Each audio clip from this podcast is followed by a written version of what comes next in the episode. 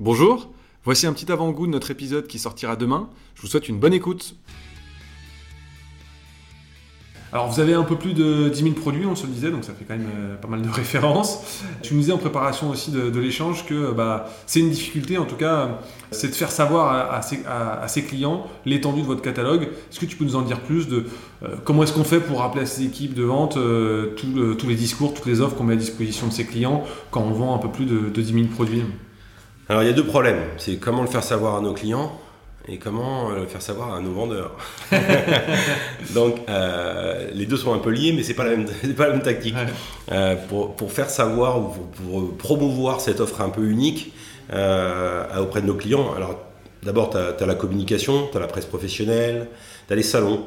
Euh, on, on, a, on a, quand on a révélé la marque en 2008, on a, on a participé, on a fait un énorme salon en 2010 qui s'appelle okay. Hôtel. Ouais. Équipe Hôtel. Et on a créé un, un, un, on va dire un hall, puisqu'on a, on a, pris, on a fait un village transformé de 4000 m2.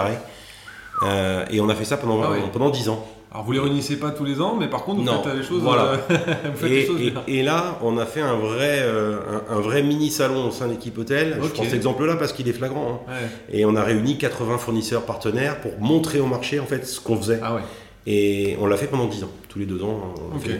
Et même encore aujourd'hui, tu as des clients qui découvrent qu'on fait de la viande fraîche ouais. et qu'on fait de la, du frais. Ils ont l'impression qu'on fait que de l'épicerie ou qu'on ouais. fait que du surgelé. Donc malgré tout ça, il y a encore du boulot. Il y a encore du boulot.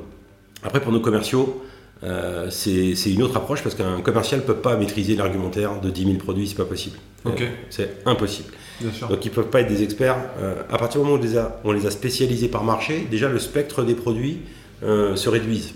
Bien Ils sûr. doivent maîtriser entre 500 et 1000 produits stratégiques. Le reste, c'est des déclinaisons de gamme.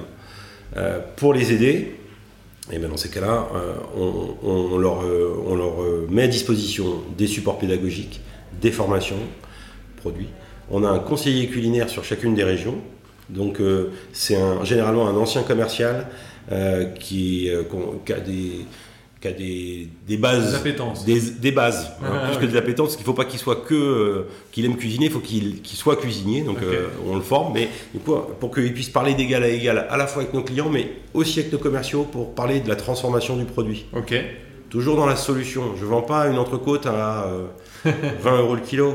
Je vends une entrecôte avec, euh, avec un coût portion, avec une recette qui permet, euh, avec des coefficients que va faire le restaurateur, de travailler, de parler de marge avec lui. Bien voilà. sûr. Donc c'est plutôt dans cet aspect-là.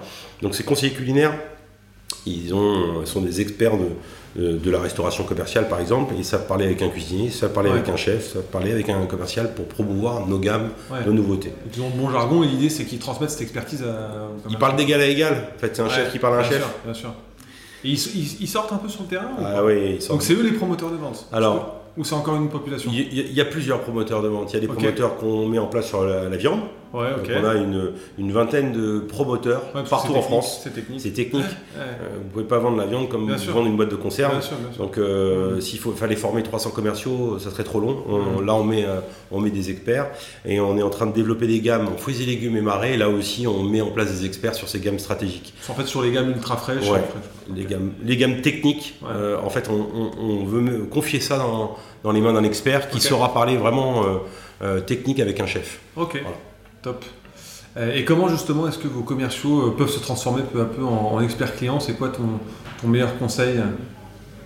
Euh, D'abord, il faut qu'ils soient curieux. Ok, très bien. Euh, si tu veux être expert de la boulangerie, il faut que tu connaisses l'univers de la boulangerie. Ouais. Donc ça veut dire qu'il faut que tu connaisses le marché, il faut que tu connaisses euh, euh, même le, les horaires. Hein, ouais. boulanger, ça commence à quelle heure C'est quoi son rythme C'est quoi ses attentes Bien sûr, il faut connaître les produits, il faut connaître la concurrence. Donc il faut être curieux parce qu'il faut se renseigner, il faut aller dans les salons, il faut, faut, lire la presse pro, il faut regarder les réseaux sociaux, euh, il faut maîtriser les argumentaires produits, des produits les plus techniques parce que euh, qu'est-ce qu'un beurre euh, de tourage à 82% voilà. Si tu le sais pas, sais pas. si, ben, si, tu le sais pas, quand tu vas aller en clientèle chez un boulanger, tu ne seras pas un expert de la relation parce que tu ne seras pas, pas le produit, tu ne seras pas crédible. Okay.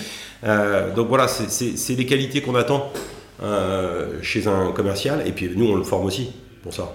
C'est-à-dire que quand on lui parle, quand on le spécialise pour la boulangerie, on lui mmh. parle produit boulangerie, on lui parle technique de labo, on lui parle, voilà, on le forme au, au, fur et à mesure. On va pas faire, euh, trois semaines de formation, mais on va saupoudrer de la formation tout au long de son parcours pour veiller à ce qu'on lui mette un petit vernis voilà, sur différents, différentes gammes techniques de la boulangerie, si je prends cet exemple-là. Bien sûr, ok.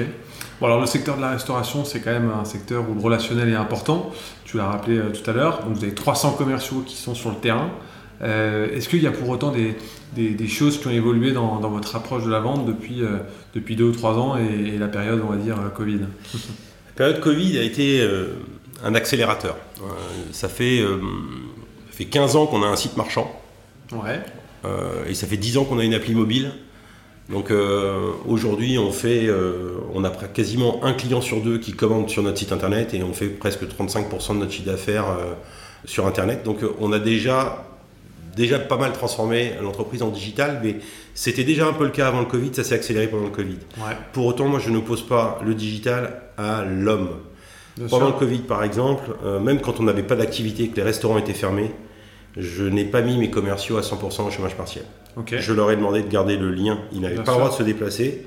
Ils n'avaient pas, enfin, n'avaient pas pour habitude de faire du télétravail parce que le propre d'un commercial, quand tout va bien, c'est d'aller voir ses clients. Et là, je lui demandais d'être chez lui, d'appeler ses clients qui étaient fermés. Hmm. Et je pense qu'on a très bien fait de faire ça. Hmm, parce qu'à la sortie du Covid, nos clients se sont souvenus qu'on que on était là, on prenait des nouvelles, on n'avait rien à vendre. Hein. Hmm. On n'avait rien à vendre, mais on était là.